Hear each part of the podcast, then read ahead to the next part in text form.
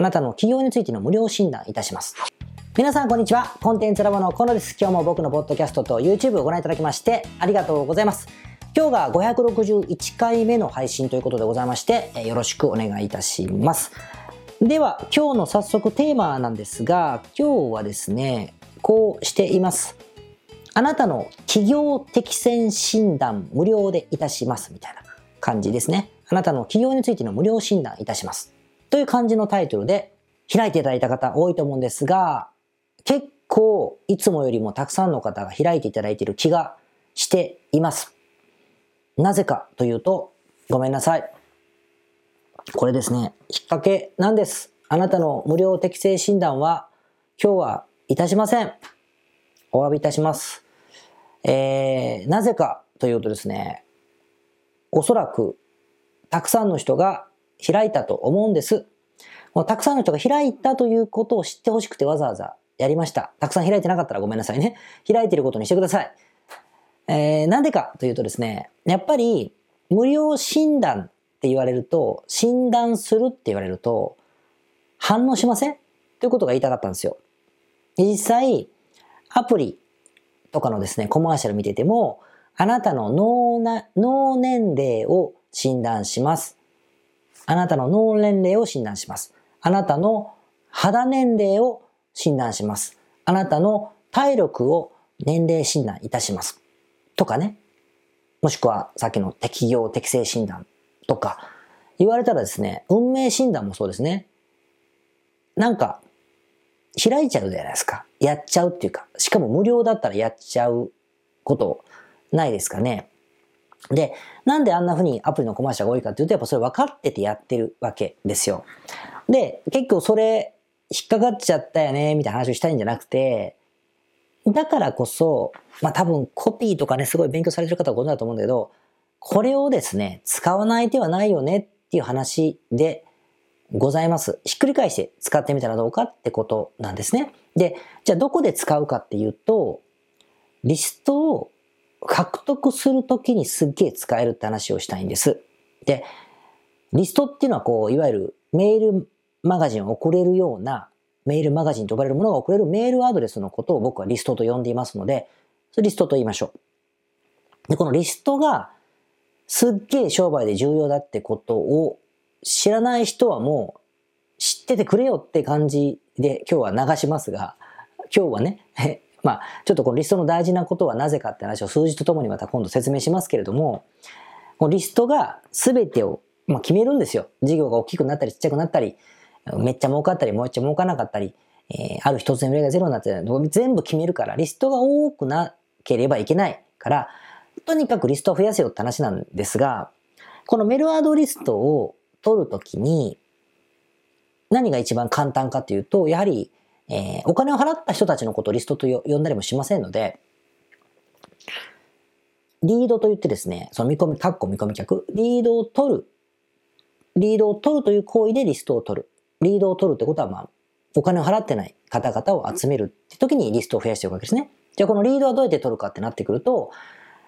まあいろんな方法があって、例えばよくあるのは会員登録とかね、クーポンプレゼントするから会員登録してくださいっていうふうに会員登録してもらったりとか、もしくは無料動画を、えー、配るので動画セミナーを見てください。資料請求してください。お役立ち情報を見てください。裏メルマが配信してますとかみたいなことで撮るじゃないですか。なんだけど結構私のって何を配ろうかと思ったりとか、なんかいちいち作るの大変だなとか思ったり、することってあるじゃないですか。でもちろんその動画のセミナー作るの大変だからリード取るのもなと思ったり、えー、今日からいきなりメルマガ配信するのもできないからなんかなみたいな、いろいろあると思うんです。まあ、全部やったことないんだけど、それはそれでもちろん、あの LP で誘ってね、お客さん誘って請求があってから、あ、これは使えるなと思って中身を作るってことをしてもいいんですよ。ドライテストっていうんだけど、それはそれでしてもいいんだけども、とはいってもそれは作らなくちゃいけないから、何かを作らなくていい形で、リードが取れないかしら。もちろんメルマガ登録よろしくっつって登録されれば一番いいんだけども、ちょっと弱いんですよ、やっぱオファーが。弱いから、じゃあどうしようかと思った時に、すごく活躍できるのが、この診断のツールなんですね。診断ツールというか診断なんですよ。まあ僕だったら、あなたの企業適正診断というのは結構今日は引っ掛けてやっちゃいましたけど、使える。使えると思うんですよね。使えると思うし、あと、なんか、健康的な、健康とか長生きみたいな、あね、ビジネスをしていらっしゃる方だったら、健康、健康診断というか、あなたのなんとか年齢診断とか、えー、んなんか、うん、なんていうんですか、えー、認知症、なんとかチェックとかでもね、いいかもしれません。あと、お肌ってことであれば、肌年齢ってすごくいいだろうし、アトピーだったらアトピー診断。まあ、これは実際僕、あの、クライアントさんでオファーしたことあるから、あの、経験済みですけど、とかね。あと、僕らのクライアントさんだったら、えっと、コーチングしてらっしゃる方が、自分の強み診断、自分の強み診断、ストレングスの、ストレングスファインダーとかと一緒ですね。えー、自分の強みの診断ってやったりとか、あと、占いだったらね、もちろん先生、先生術か。先生術はだってもうそもそも統計学だから、誕生日診断。じゃん。誕生日占いっていうふうに言ってるけど、実際はまあ、診断じゃんってことですね。あと、生命診断とかもあるかもしれませんし、すっごいいっぱい生み出しやすいと思うんですよ。生み出しやすい。あの、不妊とかのね、えー、ビジネスをなさってる方だと、不妊のビジネスって変な言い方だな。不妊を、え解決しよう。赤ちゃんを授かるように頑張ろうね、みたいな商売だったら、不妊についての診断でもいいかもしれない。で、これね、結構恐怖、まだ見ぬ恐怖に触れば触るほど良かったりも、まあもちろん、あの、する、するけれども、とはいえ、診断っていうのはとにかくね、あのやりますよっていうオファーをすると、リードが取りやすい。つかリストが増えやすいってことを言いたいんですよ。で、広告費もね、結構ね、安くなる傾向があります。例えば一般的に、まあ、ここで言うべきじゃないかもしれませんけど、診断じゃない無料動画セミナーとかね、なんか資料請求とかやると、まあ、おおむね、安くてもね、1000円は超えるんですよね、最近は。まあ、Google、Facebook 何作っても1000円超えるし、2000円とか行く人ももちろんいる、いるんです。なんだけど、診断ってすると、うん百円という世界になることもあるんですよね。他のオファーだとここまで安くなることってあんまないんですけども、すごく安くなる傾向にあるから、お金がない人にとってもすごくやりやすいんじゃないかなというふうに思いますよ。で、じゃあ、これ言うとね、いや、だってどんな風にやるんですか？みたいなテクニカルなこと気になると思うんだけど、これ話すと長くなるから、まあちょっと、あの、まあうちのクライアントになってくれってことですけど、えっと、それ置いといて、今冗談ですよ。あの、診断ツールっていうのは、もちろん世の中あるんだけど、まあ高いし、そうじゃなくてもう申し込みフォームで、あの、項目たくさんつけてね、チェックしたりとかっていう風にしてもらって、送ってもらえばいいですよ。で、手作業でそのチェックしたものに応じてテンプレート作っといて、手作業で返すってことから始めてもいいだろうし、だってリストは取れるんだから。だし、それがあまりにも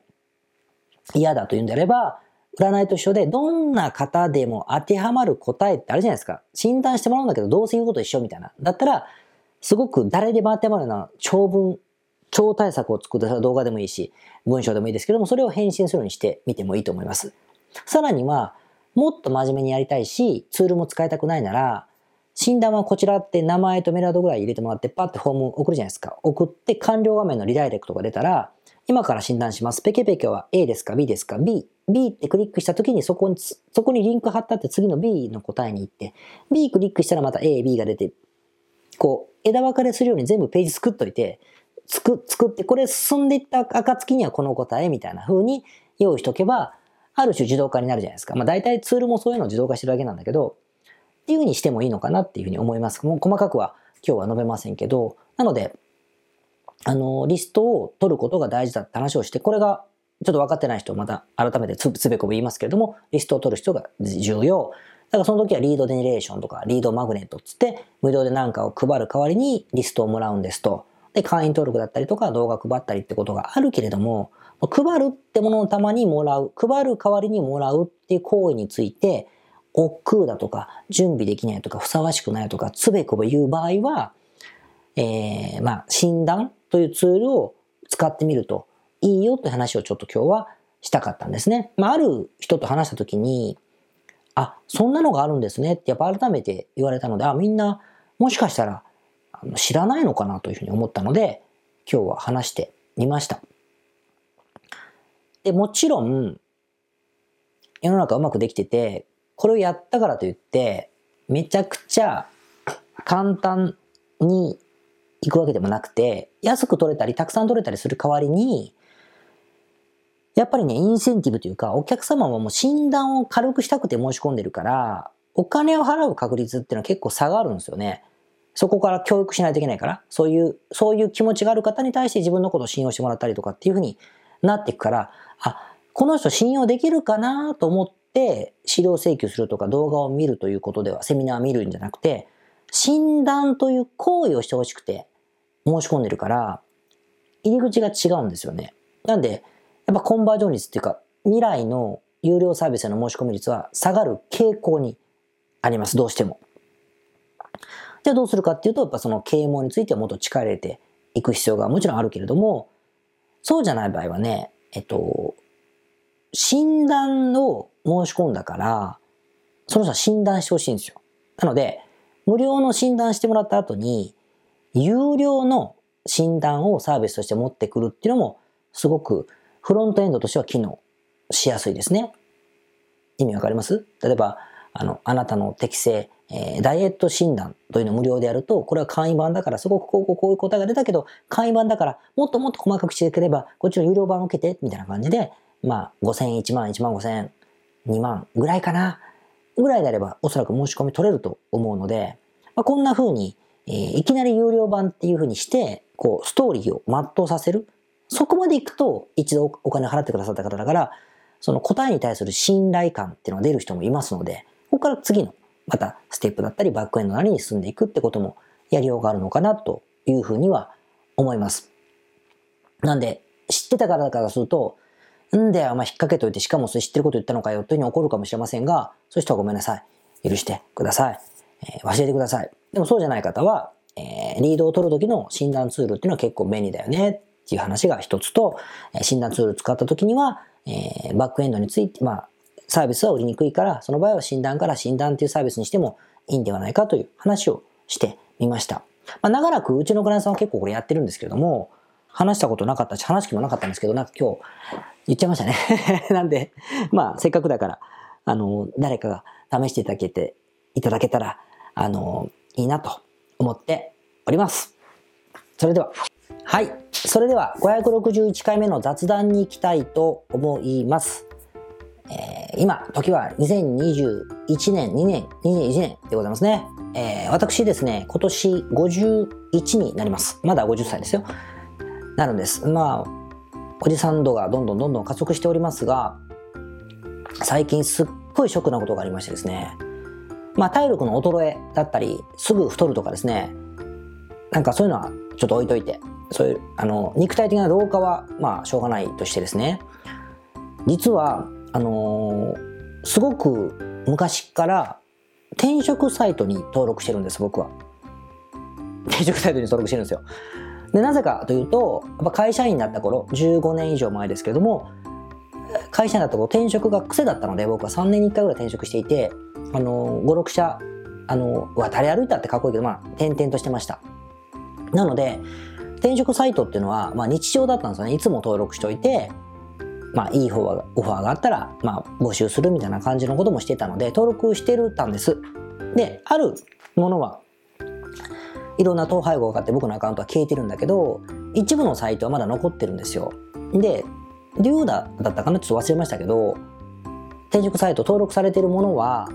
たまに僕の昔の1、その15年前の最後のサラリーマンぐらいの時かな？の職務経歴書を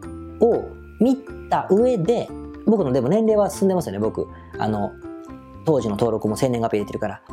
を見て僕にスカウトをしてくるんですね。で、そのスカウトメールは届き、届いてたんですよ。で、これまでも届いてるなと思ってたまに遊びで、というか見てたんです。ふむふむつって別に転職したいわけじゃないんだけど、あ、自分の職業人としてっていうか、会社員としての市場価値はあるのかなとかさ、こういうの見たくて見てたんです。まあ、興味もあったし。で、それがたくさん来るかどうかでね、求人のあの状況も上がるじゃないですか。そういう意味で登録してたんですけども、で、これまでは結構、まあ、昔コールセンターの仕事が僕長かったので、コールセンターの運営したりとか、コールセンターで実際電話を取ってた時期もあるし、まあ、長かったんだ。コールチェーンセンターの、まあ、すごくしょぼくなっても、スーパーバイザー、あのー、管理する人ですよ。こんなクレームが来ちゃったんですけど、とか言うので、うん、どれどれなんていう人がいるんだけど、そういう仕事のオファーはあったんです。結構あった。求人が来たら大体それですよ。そういう仕事っていっぱい余ってるから、給料もそんな良くないんですけど、来たそのもっと前、辞めた直後だったら管理者だったり、運営責任者ってもうちょっとこうかっちょいい感じのオファーがありましたけどだんだんだんだん時間が経つにつれてスーパーバイザーつまり電話を取るまあ泥仕事ですよねぶっちゃけしんどいですからああいう仕事のオファーはあでもそうかそうかでもオフィスに働けるのかみたいな感じで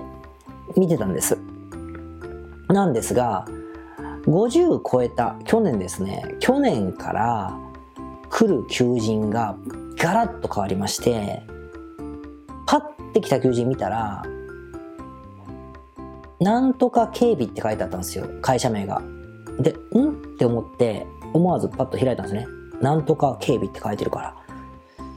警備会社のあれか、コールセンターとかなのか、うんうんとかね。警備会社の人たちのなんか、夜中のなんか電話番とかなのかなと思いながら、こう見てたら、なんと、警備員ですよ。警備員。僕は警備員のことを今何か言いたいわけじゃないですよ。でも警備員です。こういう本当何なのかなと思ったら本当に警備員ですよこうどうもピピーってやるやつね工事弁が現場なのかショッピングセンターなのかわからないけど好きな時に働けるお仕事ですみたいな書いてて出たよとで別に職業に、えー、規制があるというふうには僕は自分でそんなかっこいい経歴じゃないので思っていませんがなかなかしんどいぞと思いましたねあ多分向こうが、アメリカだとありえないと思うんだけど、年齢で縛ってですよ、50歳超えたらこの求人しないってことで来なくなっちゃったんだと思いますよ。だから一から転職活動すればまた違うんだと思うけど、来るのがそれだったなと思いまして、で、そっか、まあたまたまそうかなと思ってたら、そっから来るのが全部それです。警備会社か、それからあれですよ、なんだっけ、工場の派遣労働のこのなんか、組み立てラインかなんかの人それがなんか詰めるのかもしれませんけど、そういう仕事が来ます。しかも、その会社のこうキャッチコピーが、その求人のキャッチコピーが、職務経歴書不要だって。志望動機、職務経歴書不要。あなたの人柄で採用しますみたいな書いてて、そうかと。別にありがたい。ありがたいですよ。仕事をいただけるだけありがたいけれども、何が言いたいかというと、50歳っていう敷地は日本人にとっては、日本人にとってじゃねえな、日本にいる人にとっては、なかなか大変なんだなと。昔ね、なんか倒産、会社が倒産してとかさ、リストラあって、55歳のお父さんがなかなか再就職も難しくみたいな話がよくあったじゃないですか。で、スキルが足りないんじゃないのみたいにね、若い僕は生意気に思ってたりしたことも本当思いましたけども、まあもちろんそれもあるでしょう。何も頑張って細かなかったっていう部分も一部あるのかもしれませんけれども、でもね、やっぱりね、年齢でバサっていかれるっていうのは、こういう気持ちになるので、自分の仕事がまだね、僕今あるから、ありがたいですけれども、あ、そうか、何も全て何にもなくなって、本当に誰かから仕事をもらうしかないってなった時に、あの、本当デフォルトっていうか、努力すればたくさんあるでしょ？もうフリーランサーっていっぱいできるし、今は。できるけれども、あ、こういう環境に置かれちゃうとですね、それは心穏やかじゃないなっていうふうにはあの思いました。もちろん仕事できることありがたいけれどもね、ありがたいけど、結構50歳の憂鬱ってあるんだなと、これ男女ともにだと思いますけどね。と思って、なんか暗い話をしたかったんじゃなくて、そういう世の中なんだなと思いました。じゃあどうすればいいかってことは格好つけて言えませんし、その人の環境がありますからね。あと学習能力のね、あの、とか集中力の強度もあるし、そうわからないけれども、そう思うとね、やっぱね、まあ、若い頃よりも年取ってからの方が、自分でね、仕事を生み出すとか、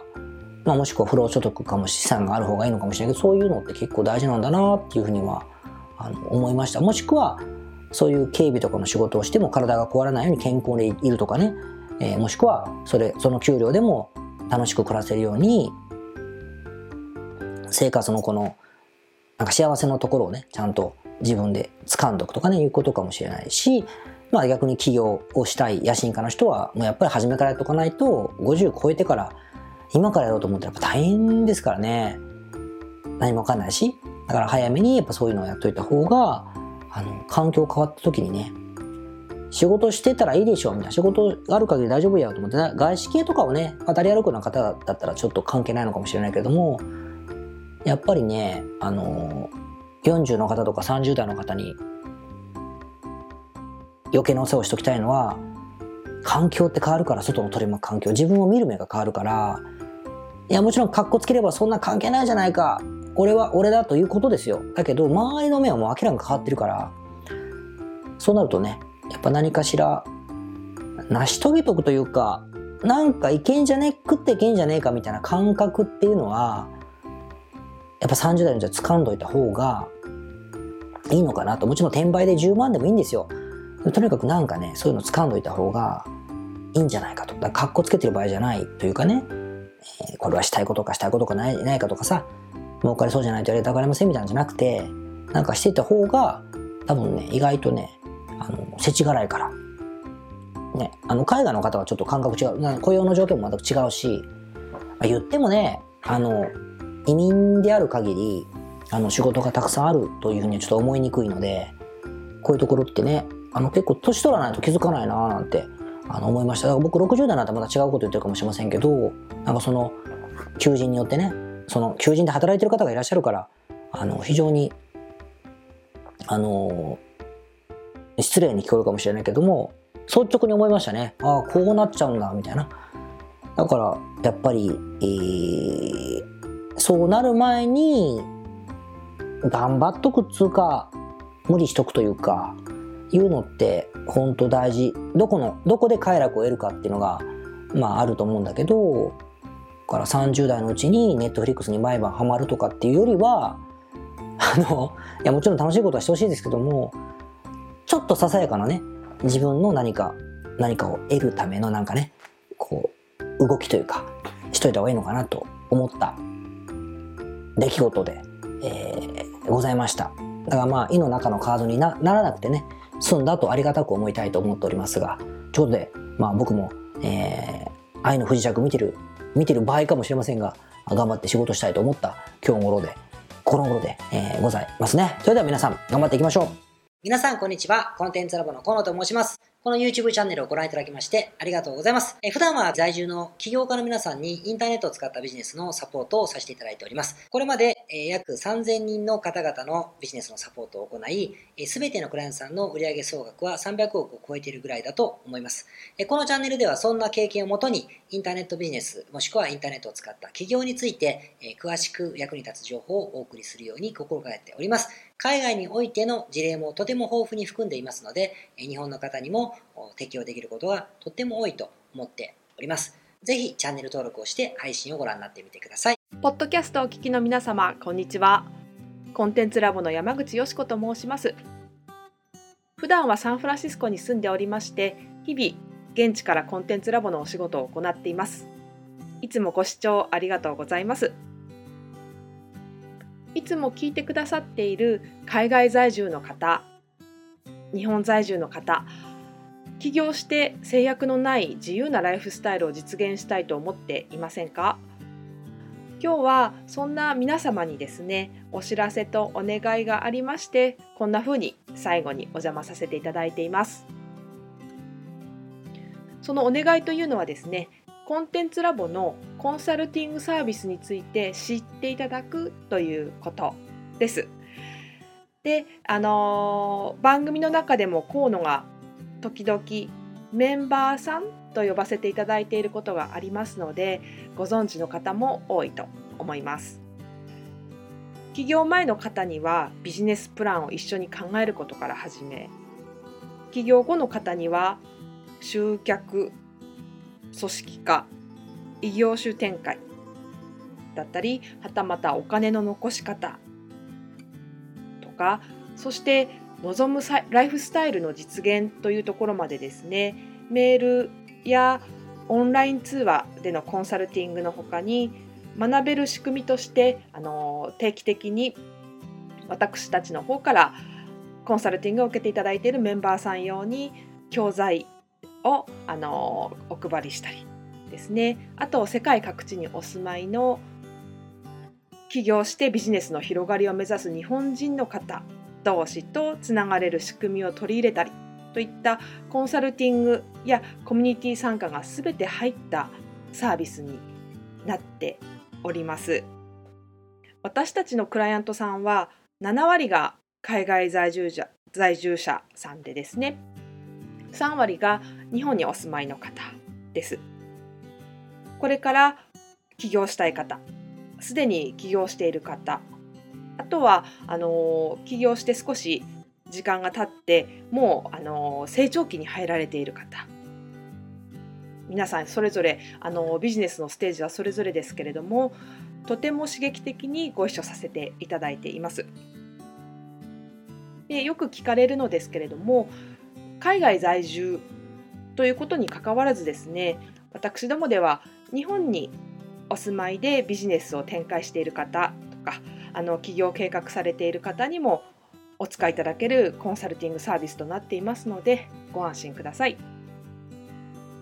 起業前、起業後、日本、海外とか関わらずプロフェッショナルな支援やコミュニティ参加でもっともっと成長したいとお考えの方におすすめのコンサルティングサービスとなっております。であの知っていただくことがお願いだったのですけれどもここからは皆さんにあのまた別のお知らせになりますが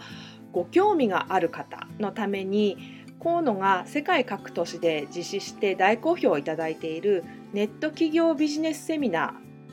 ーを無料で公開しています。まだ何をしていいかわからない方にはどんなビジネスをするべきかすでに何かを始めている方のためにはどのようにビジネスを成長させるのかといったような濃い内容をですね4時間以上でとても詳しくお話ししています。もちろんあのコンテンツラボの強みとして今まであの一緒にサポートして大きくなってきた実際起業されている方たちの生の声も聞けてしまう貴重なものになっています。そしてさらに特別に今回取り下ろした「How to」というものを含めた実践編のセミナーも特別にご覧いただけるようになっております。ネットショップを始めてみたいとかサービス業をしてみたいコンサルティングやコーチング業をやってみたい自分の持っている情報を売ってみたいなどですね全てカバーしている動画セミナーになっています。で先ほども申したように視聴は無料となっておりますので今すぐこのメールの中にある概要のリンクをクリックいただくかコンテンツラボという名前で検索して動画を請求してご覧になってください。